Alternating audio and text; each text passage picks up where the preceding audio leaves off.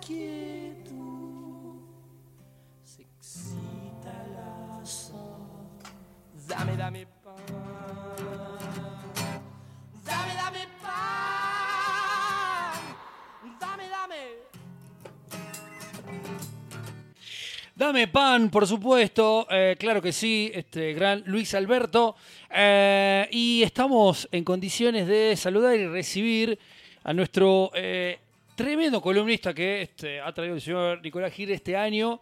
eh, de los más eh, aplicados que he conocido, este, si me permite el comentario, porque este, ya ayer este, estaba aquí presente para su columna. Sí, ayer Un crack. vino un día. Un grosso, ¿no? Grosso, mal. Así que este, estamos en deuda nosotros. Bueno, pasa, le pasa mucho a los panaderos. Se levantan a las 5 de la mañana. Claro. Sí, sí, sí. Ayer apareció acá a las 11. No, Juancito, eh, hoy es miércoles. Ah, bueno, bueno, vuelvo mañana. Perdido. Yo eh, eh, pregúntale al señor Nico Gil, yo agradecido diciendo, eso es. Este... No, es un tipo que está Tremendo, preparado listo siempre. para es un todo. soldado. ¿Cómo anda Juan? Bienvenido.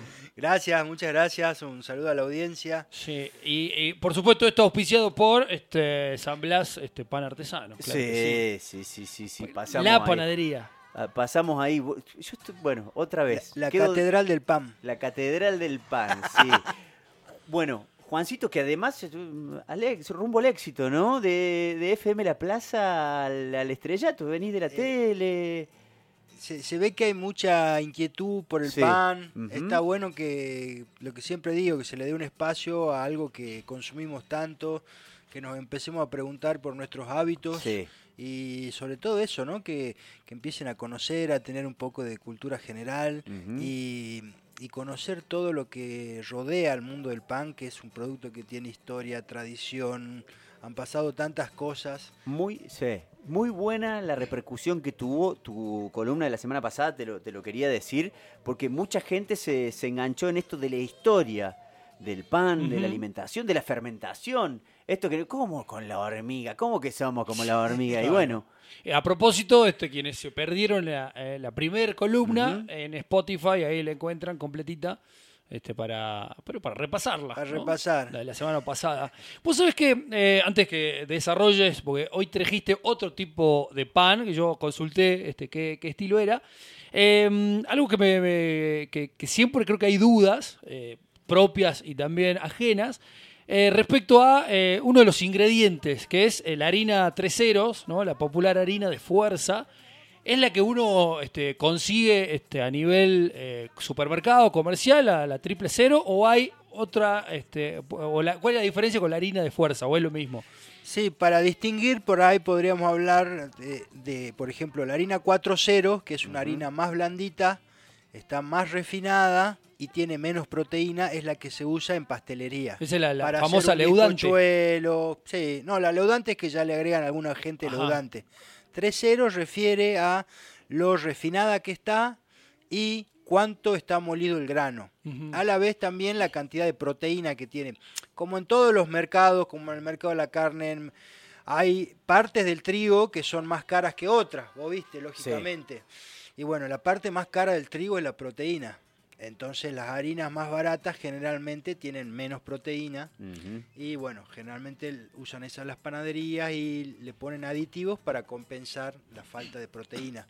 Pero bueno, básicamente una harina 3.0 es panificable, la harina 4.0 es para hacer pastelería. No tiene fuerza. ¿Tenés alguna, eh, alguna marca de las comerciales? este, de las más comerciales, referencia? sí. eh, la que más me gusta que está en los super es una que se llama Morixe. La Morixe, sí. Sí. Y que, suele, y que es de las más económicas también, sí. ¿no? Sí, no sé si la más económica, pero este, está buena, molino argentino, incluso también tiene una variedad integral que está buena, integral molida fina. A mí siempre me gusta combinar la blanca con un poco de integral. Sí. Este, pero del, del supermercado para hacer pan les recomiendo esa. Esa. Una Y la, 3.0 y la Morixe. harina de fuerza, la, la- la que vos recomendabas en la receta la semana pasada, ¿dónde, se- dónde se puede conseguir? Bueno, digamos, esta la- Morix se puede aplicar para una receta de pan de campo tranquilamente. Y como le digo, eh, cada harina tiene su receta. ¿A qué voy con esto? Yo les pasé una receta estimativa con el agua que le ponemos nosotros, pero ustedes después vean en sus casas si realmente toma esa agua, si llegan al 70, 80% de hidratación, o si capaz que ya en el 65 vos ves que si le pones más agua se hace una sopa, paremos ahí. Por eso cada harina tiene una, digamos, eh, se banca cierta cantidad de agua. Claro. No todas las harinas se bancan la misma cantidad de agua, por lo mismo que te digo, por la cantidad de proteína que tiene cada harina, cada marca, cada molienda. Incluso hay veces que de la misma marca no vienen igual, Igual. todo el año. La... Claro. Claro, es como, es como un prueba y error también, Sí. ¿no? Esto, porque es verdad eso, a mí me ha, me ha tocado hacer, este, me, me gusta también, y noto eso, que a veces te sale a ojo una masa zarpada, que vos decís muy maniable, otras veces se pasa en agua y es este, chiclosa y difícil, y otras veces un, una- un masacote Sí. que después en el horno cuesta mucho más. La panadería es muy difícil pasar una receta Claro. textual. eh, después que eso es lo copado también que tiene, lo ¿no? sí, sí. Eh, es como dice el dicho, en la cancha se ven los pingos. Tal cual. Eh, el pan es, de- es del que lo hace y no es del dueño de la receta. Digamos, yo puedo inventar una receta, pero después en casa eh, va a depender uno de la mano, de Sí. la temperatura, de la harina que usen, de Eh, la calidad del agua. En el agua también hay diferencia, ¿no? Por Este, supuesto. No sé, tenemos, bueno, ni hablar, este, hola aguas del norte, ¿no? Este, con- ¿Sabes lo que era abrir la canilla hoy después No. del diluvio de ayer en Vaqueros? Tremendo. Marrón. no, no, imposible. Y, se- y es recomendable, por ejemplo, no sé, agua mineral o Sí. este, Sí, sí, sí. Bueno, nosotros hemos hecho una gran inversión en, en un equipo de agua. Tenemos un, un filtro de agua muy grande que tiene filtro de partículas y de clorador. Entonces, por un lado te, te absorbe todo lo que es este, el, el de carbono, aromas, sabores, y después te va matando lo que es el cloro.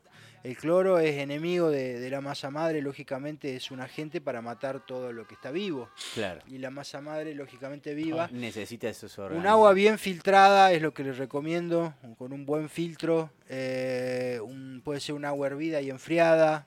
Este, pero sí, el agua es fundamental y mientras más pura y, y liviana sea el agua, mejor va a ser la calidad del pan.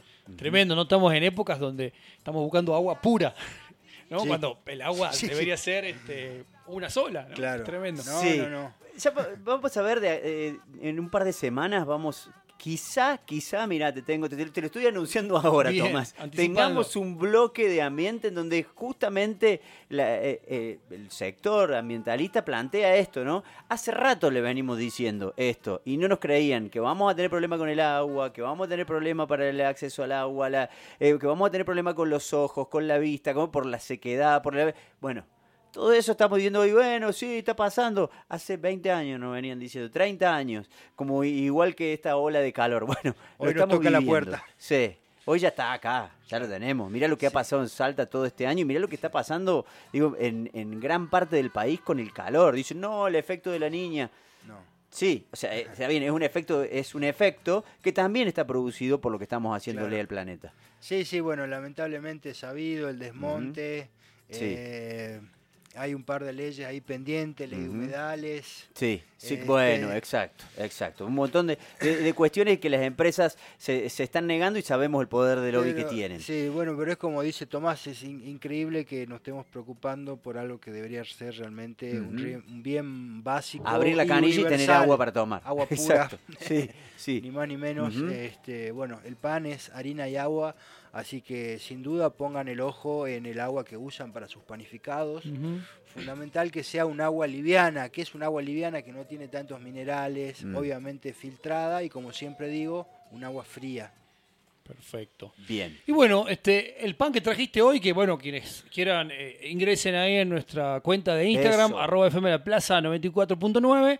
Ahí en la última historia pueden ver una, una buena imagen de este, el pan que trajo este, Juan hoy. Terrible la forma y lo... ¿Cómo haces para cortar un pan así?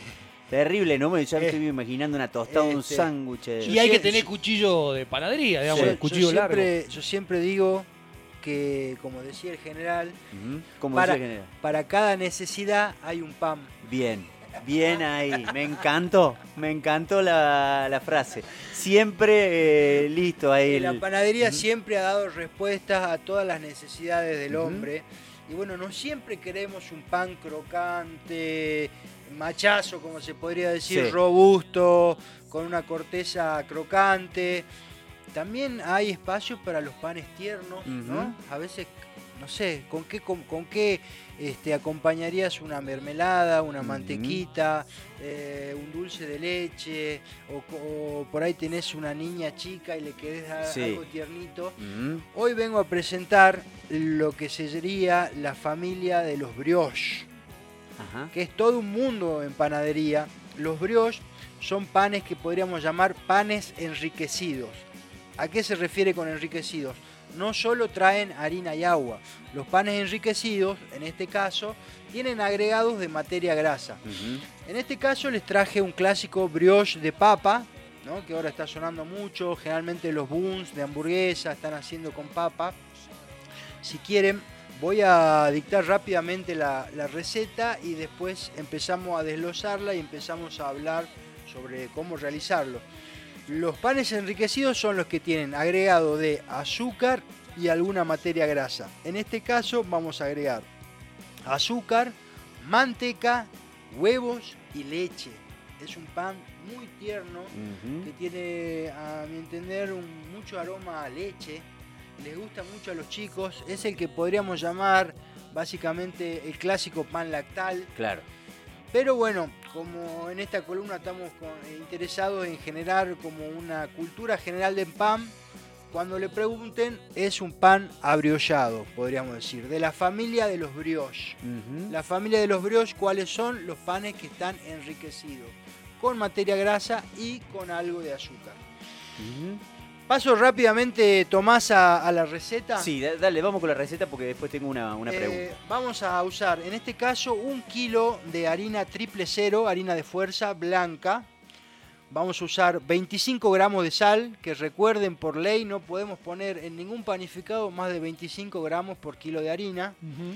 Vamos a usar 100 gramos de manteca. Vamos a usar 100 gramos de azúcar. Ujú. Viste que la sal y el azúcar, la luz y la sombra, eh, Sí. se genera un contrapunto que realza el sabor salado. A veces pasa también por ahí que, no sé, estás haciendo una salsa y vos le echás y le echás sal y vos sentís que no reacciona la salsa, que no agarra sabor y le seguís metiendo sal y le seguís... y me- Sí, che, y esto está caimo, como dicen acá en Salta. Hace falta un contrapunto y el azúcar le da ese contrapunto. Que es también una, una de las grandes, este, eh, digamos, engaños de, la- de los productos procesados, ¿no? Esto de, no viene, eh, a las galletitas, ponele, sin azúcar, pero le restan azúcar, Sí. pero le mandan más sal. Sí, sí, no hay sí. como una, y viceversa. L- eh, la intensidad en el sabor se da en este contrapunto de sal y azúcar. Eh, a veces, bueno, siempre dicen ponerle un poco de azúcar a la salsa de tomate para que le corte la acidez, Sí. pero más allá de cortarle la acidez, La genera realza. este contrapunto que le da mucha más intensidad al sabor. Y bueno, funciona también en los panificados. Bien. La línea de brioche, así como tenemos un límite con la sal, hay un límite también con el azúcar, que serían 80 gramos de azúcar por kilo de harina. Eso va a ser lo que le vamos a poner. Entonces ya le pusimos 25 gramos de sal y ahora le vamos a poner 80 gramos de azúcar. ¿Es un pan dulce? No. ¿Cómo mido? Porque viste muchas veces me pasa Sí. en casa que digo, ¿cómo hago para medir Buena pregunta, 80 Niki. gramos? Buena pregunta, Claro. Niki. Una cucharada sopera al ras son más o menos 10 gramos de sal.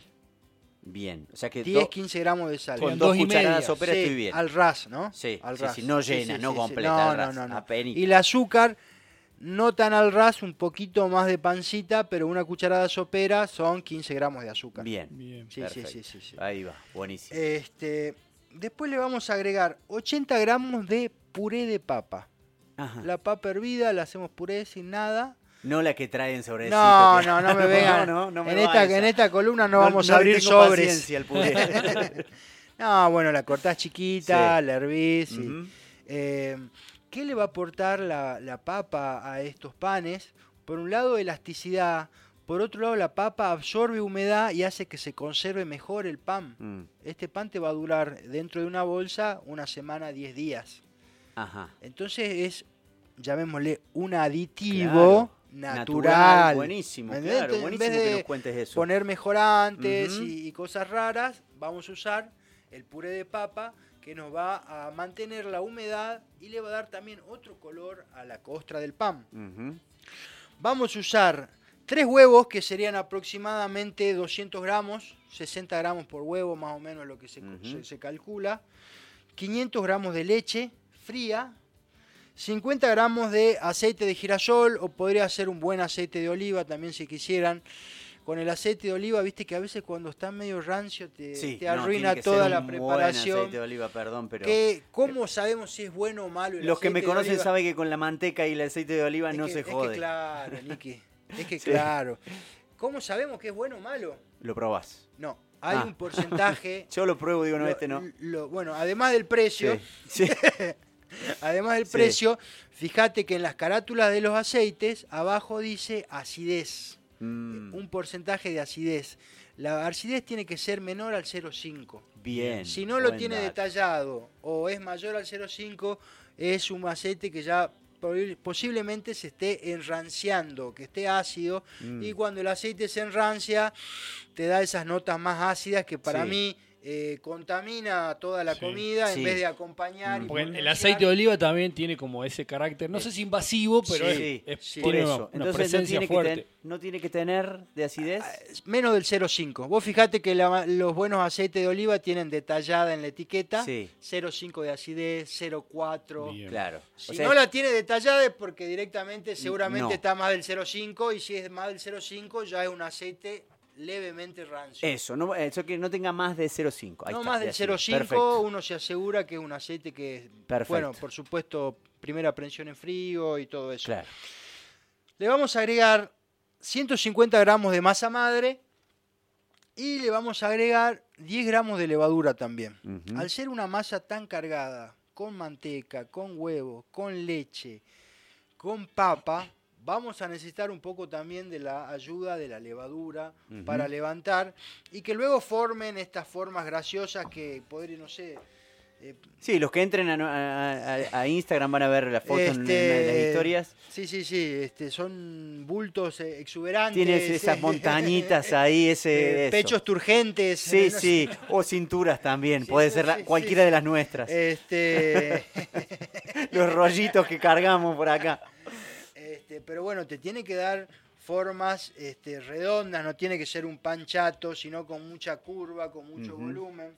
Lo que hice en este caso, por ejemplo, es un molde de un kilo, puse cuatro bollitos de 250 gramos. De acuerdo al pan que ustedes quieran hacer en su casa. Si tienen un molde chiquitito, por ahí ponen tres bollitos juntos de 150 gramos y le van a ir dando estas curvitas. Sí.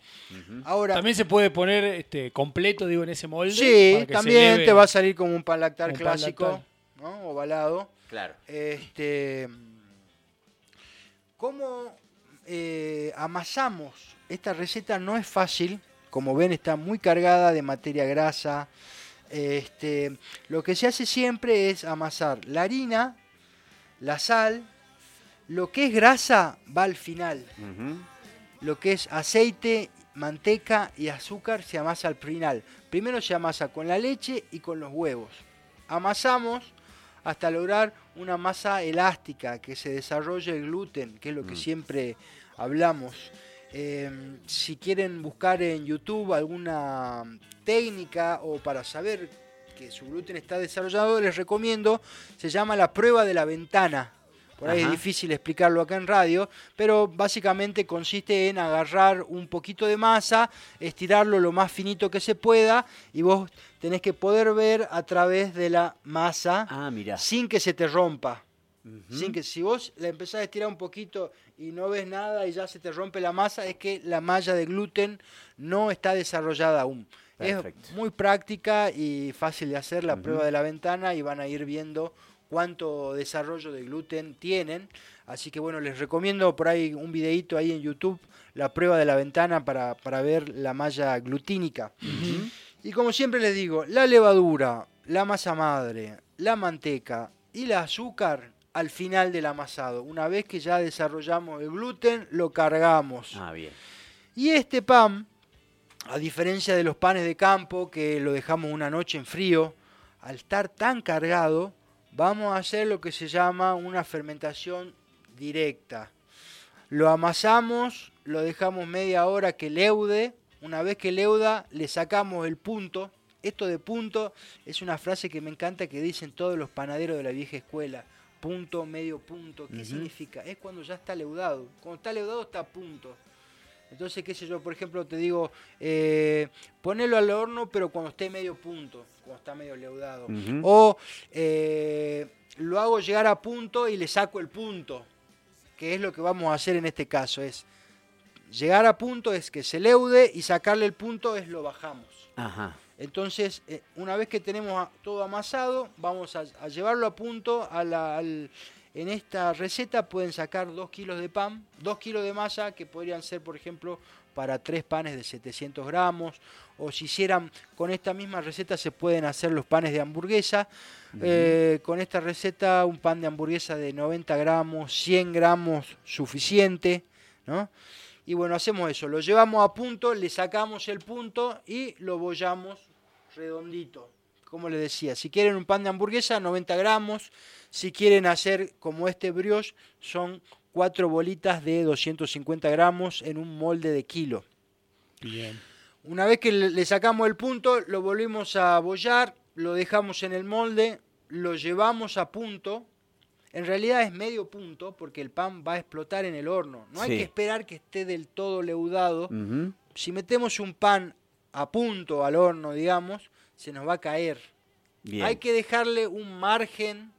Por ejemplo, si, la, si el leudado es al 100%, lo metemos al 70% del leudado al horno y que explote en el horno. Claro, que termine de leudar en el Claro, horno. siempre hay que dejarle un poco de fuerza para la cocción. No es es decir, bueno, lo voy a, le voy a dar a tope de leudado y que esté rebalsando del molde. Si hacen eso, lo más probable es que se les caiga dentro del horno. Siempre hay que dejar un margen de fuerza Claro. que se llama para que termine de desarrollar en el horno. Bien. Y un pan como este, que tiene tanta azúcar, tiene huevo, tiene manteca, tiene leche, no lo vamos a cocinar como un pan de campo, no vamos a buscar las mismas notas de crocantez ni las mismas notas de color, tabaco, café, chocolate. Eh, yo les recomendaría un horno moderado, 180 grados y por lo menos unos 40 minutos, dependiendo de la pieza que hacen. Si hacen un pan de hamburguesa de 90 gramos, en 20 minutos a 180 grados va a estar bien Bien. una pieza de 700, 800 o un kilo, una pieza de pan lactal, digamos una pieza grande, por lo menos va a necesitar unos 40 minutos de horno. Lo que les recomiendo siempre que haya humedad en la atmósfera del horno. Podemos tirarle unos hielos en la base del horno, podemos poner una latita, un jarrito con agua, que genere una humedad. Los hornos de panadería son herméticos. El pan se cuece en una atmósfera controlada de vapor y de presión. Muy rociando cada tanto. Con, ¿Cómo? Con rociador cada tanto. Un rociador cada tanto, sí. Lo que, lo que no me gusta es abrir la abrir puerta horno, porque claro. ahí vos ya sacaste toda la compresión, toda la atmósfera que había y puede caer el pan. Es lo que siempre te dicen de los bizcochuelos. Tiene que, lo ideal es meterlo al horno y abrirlo y sacarlo, ¿no? Estar abriendo y mirando. No es un asado esto. Como Sí. les digo, necesita esa atmósfera controlada el pan para desarrollar dentro del horno. Y en el, dentro del horno tiene un 30, a veces un 40% de desarrollo, que no es menor, digamos, una parte de, crecimiento importante que se termina de dar en este último paso. Este, como les decía, no les den temperaturas muy altas a los brioches porque tienen azúcar, tienen manteca, tienen huevo, los vamos a quemar, no van a desarrollar. Y bueno, la familia de los brioches tiene por un lado estas coloraciones que no llegan a los panes de campo, sino más bien un color ámbar, Sí. caramelo, y dan estas curvas, estas formas que son para mí tan graciosas e, interesantes. Obviamente, mira, vamos a, vamos a cortar un poquito, Dale. eh, una miga mucho más húmeda, Claro, que, que la que trajiste el otro día. no tiene alveolatura como la que tenía el pan de campo, pero es un pan más tierno que, que Valentín yendo a trabar.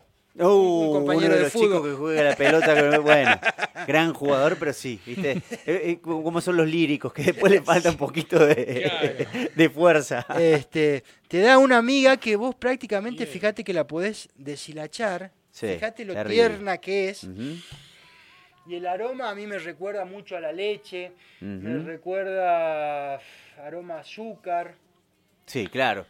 Sí, se ¿No? mezclan todos esos sabores, así es. Lógicamente, otra personalidad totalmente distinta Sí. a lo que sería. Y es un pan que un pan de justamente por esa eh, característica, ¿no? De, de dulzor y que va tanto para hacer un sándwich Sí. como para, no sé, Sí, mermelada, dulce de leche. Muy versátil, Así muy, muy es. versátil. Después hay unas que me encantan, que le llaman French Toast. Esta se la recomiendo a Nicky que, que le gusta sorprender ahí en la cocina. Cortás una rodajita de estas y la embebés en Ajá. leche y miel. Ajá. La sacás de la leche y miel y la pasás por un huevo revuelto. Ujú. Imagínate cómo absorbió esto, que es una esponja. Entonces te absorbe la leche y miel, te absorbe el huevo y después lo Huevo. a la plancha. A la plancha, no lo fritas. No, a la no, plancha. a la plancha. Ajá, a que se plancha. seque, digamos. Y te va a quedar como una especie de budín de pan. Uh, Mirá qué bueno. una bueno, cosa che. caramelizada por fuera y adentro toda la Oh. leche, la miel. Ya está, ya se me hizo. Pues yo Eh, tengo, yo tengo una parecida para ese, que es a, a esa rodaja de pan, Sí. eh, le, le cortás la miga, le- o sea, le sacás un cuadradito de la miga, eh, lo, lo tirás en una, en Claro, una sartencita claro. y el El huevo adentro el- el revuelto. huevo en forma de corazón al medio. Sí, o ahí no va en el cuadradito. Y puede ser jamón queso o el huevo solo. Sí. Y la miga que te quedó, tapas y bueno, vas dando vuelta con un poquito Sí. de manteca. Ve- ve una locura. Sí, sí, sí. Bueno, de, de, de todas ¿Cómo maneras. me gusta esta columna? ¿Se nota o no? bien, No, sí, sí, te, te- vos te reenganchás. Yo estaba por decir algo más práctico, más pragmático, como, como soy yo. Y al que no le guste tanto amasar, ya sabe. Sí, se ya acerca la panadería, Pero aquí por supuesto. A su Che, este, nos llegaron algunos mensajes. este, el, el vasco Gorostiague, que Sí. reclama este, autoría ¿no? por la cocina del jazz. Eh, ¿no? Dice claro. que quiere este, este, a, a Sa- San Blas eh, panadería en la cocina del jazz. Ojo, ojo, que Y- se puede venir una noche de esta a compartir. hacer pan y jazz. Sí. Tremendo. Y este, el señor Lalo Mamani, a quien le Oh, agradecemos también, nos dice: consulta para San Blas desde Cine. Pan de Viena es un invento de Bimbo. Hay una versión de panadería tradicional. Gracias, San Blas, nos dice por acá. Eh, buena la pregunta. El pan de Viena también es de la familia de los brioches. Son panes que llevan agregado de azúcar, agregado de alguna materia grasa. Claro. ¿Cuál es el chiste de la industria? Obviamente no le van a poner manteca, no le van a poner huevo, no le van a poner leche, azúcar y grasas hidrogenadas, margarina, obviamente grasas de menos calidad. Esto sería un pan premium porque utilizamos manteca, utilizamos Claro, huevos, claro, utilizamos... Vos fijate la cantidad de leche que lleva para un kilo de, aru- harina. 500 eh, gramos de leche Terrible, medio litro de leche. medio sí. litro de leche por kilo de harina. Entonces, lógicamente, la ternura de la miga, el color de la corteza, la esponjosidad, la durabilidad del pan también. Este es un pan que va a durar mucho también por todo el componente graso que tiene. Así es. Claro, y lógicamente el sabor, el color y demás. Bueno, ternura es lo que necesitamos en cada acto de nuestras vidas, así que acérquense a San Blas y se llevan un pan, ¿cómo se llamaba? El Este sería el brioche de papa. brioche de papa, así es. Juancito, muchísimas gracias por, por venir.